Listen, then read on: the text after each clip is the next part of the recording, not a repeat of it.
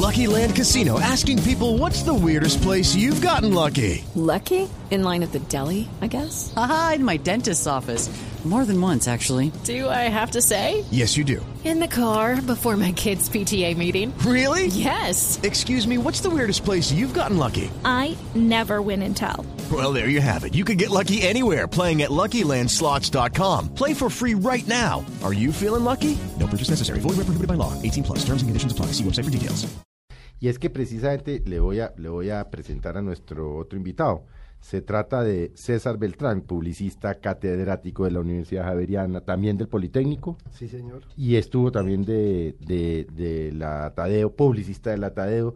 Tiene una agencia de publicidad que se llama Pizarra y Oro, creador de una página que se llama elbookcreativo.com y dicta cursos y talleres por todas partes y decidimos juntarlos a los dos porque porque una cosa es lo que hace Juan Pablo, que es la cosa empírica o lo que aprendió en la universidad, pero otra cosa es enseñarla. César, buenas tardes. Buenas tardes, Felipe. Bueno, cu- ¿cuál es el proceso creativo? Cuando uno se sienta, yo llego y le digo, hágame una publicidad de lo que usted quiera, de brasieres, por ejemplo. Tengo esta fábrica de brasieres. Hágame la publicidad. Yo quiero una vaina atractiva que venda, que las mujeres compren brasieres. ¿Qué es lo primero que hace un publicista? ¿Cómo hace ese proceso creativo? Bien, después de, de recibir la información que tú estás dando, lo que nosotros llamamos brief, y me dices, hazme una publicidad de brasieres que tienen estas y otras características. Entre esas, eh, le dice para qué tipo de personas, ¿no? Eso va en el brief.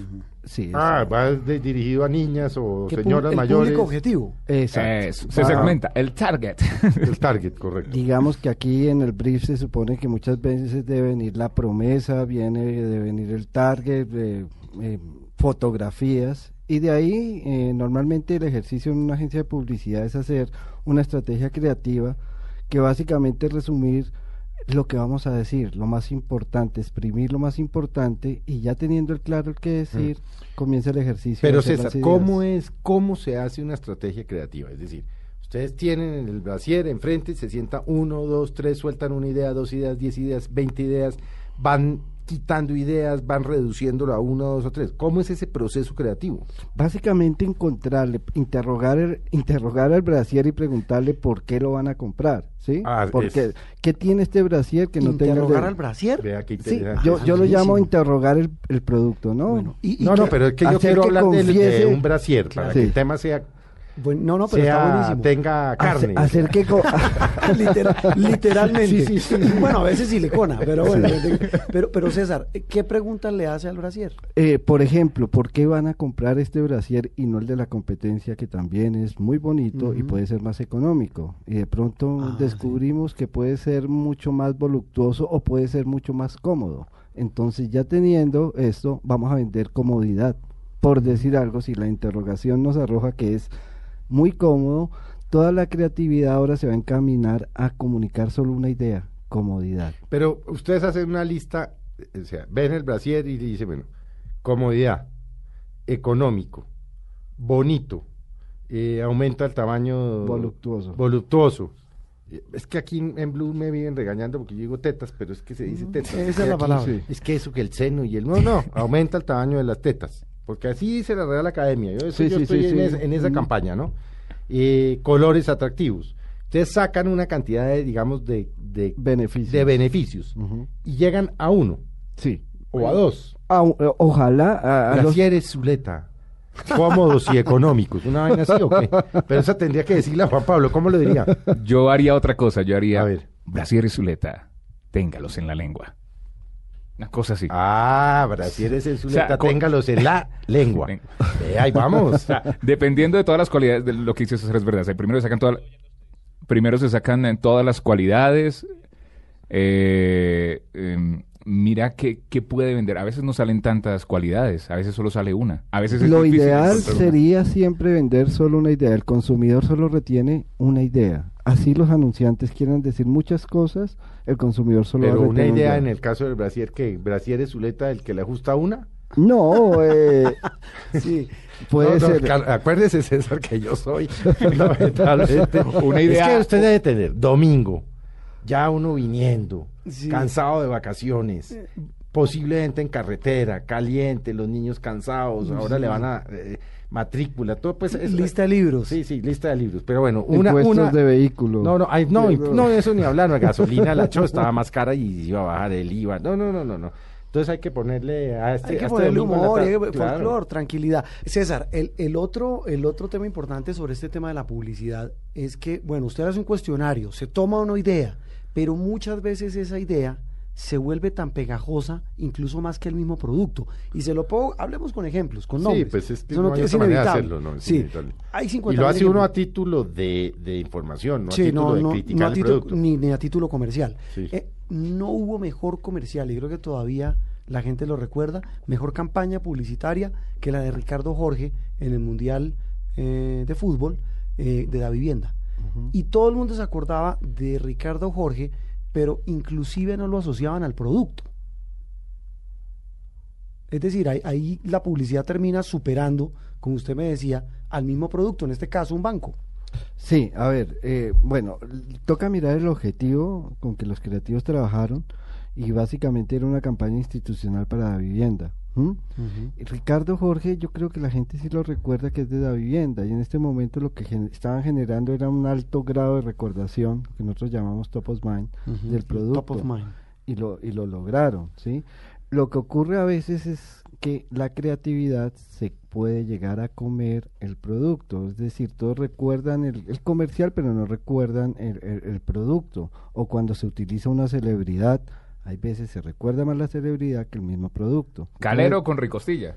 Sí. Un ejemplo. Claro, Sí. no, Ah, claro, se acuerdan mucho más de Calero que de la Claro. de, Exacto, producto. sí, se acuerdan de, de alguien bailando ¿no? en la cocina.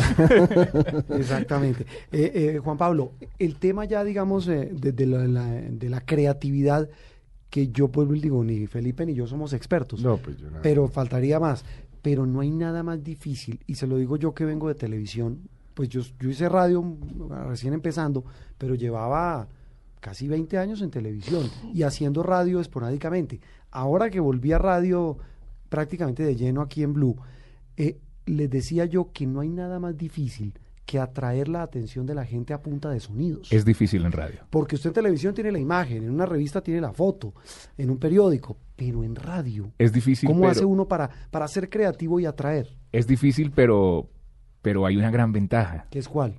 que no están las pulgadas del televisor que limitan la imagen. O sea, no es lo mismo mostrar un helado en la televisión y decir este helado es delicioso, a yo meterle efectos a una cuña radial o a una promoción y decir este helado es increíblemente delicioso, extravagante con su sabor y no sé qué. Ya el, el oyente Ya comerse ese tiende a imaginarse ese helado, tiende... eh, muchas características que él tiene en, en- en su cabeza de un helado o de cosas eh, que uno relaciona, él ya se lo dibuja. Entonces, eh, me parece que eso es chévere. Me, me acuerdo mucho, con las promociones, me acuerdo mucho de Orson Welles, ¿se acuerda?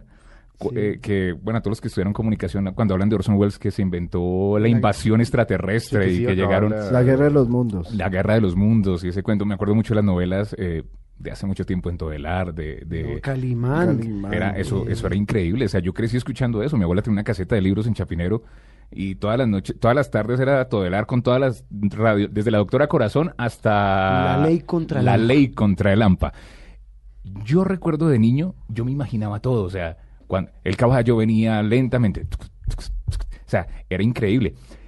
Y eran historias larguísimas. Lo que, lo que se está intentando en la parte creativa de Blue es en esas historias hacer mini películas, Claro. mini películas de un minuto que cuenten algo. Que cuenten algo. Los mexicanos son muy buenos en eso. En Colombia se perdió mucho. En Colombia se ha perdido demasiado. Es contar una historia, es mostrar un código de comunicación, es contarlo de otra manera y llamar la atención de la gente. ¿Cómo uno llama la atención? Eso lo utilizamos mucho los publicistas que llaman los insights. O sea, son ¿Qué- cosas ¿Qué es, qué es Insight. un ensayo? ¿Qué- Insight eh, son las vivencias que nosotros hemos tenido. Por decir, me imagino que Felipe alguna vez se ha machucado o se ha pegado con el pie descalzo Uy, con una mesa. Ese es un madre, insight. sí. Yo necesito transmitir dolor y qué mejor que ese insight, por decir algo. E- Eso sería para televisión, ¿no? Que necesito transmitir un fuerte dolor y muestro un- una toma muy cerrada de los pies de Felipe. A ver, pero por con la- ejemplo, por Mm. ejemplo, para, para ilustrar a, a- a nuestros amigos de Mesa Blue, por ejemplo, el de Gutiérrez. El de, El de la gripa, el jefe. gripa. Ese es un insight, el tipo que llega güey, destrozado con una gripa. Más y estornuda, insights. estornuda y como medio chimborrio porque levanta, levanta los papeles, levanta los papeles y tuerce el cuadro y no sé qué, pero Mm, eso es un insight, no. No, yo, yo, yo diría que es una hipérbole, es una exageración. Pero deme un es ejemplo práctico de publicidad de un insight. Ah, Un insight, cuando alguien bosteza, se prende, eh, ah, Ah. eh, se, se- se pega el bostezo. A ver, ahorita, pues hay muchísimos, la mayoría de creativos trabajamos insights todo el tiempo, ¿sí? Que son vivencias de, de la gente. Linda las horas de llegar, ese es un insight que nos decían los papás cuando llegábamos tarde a la casa.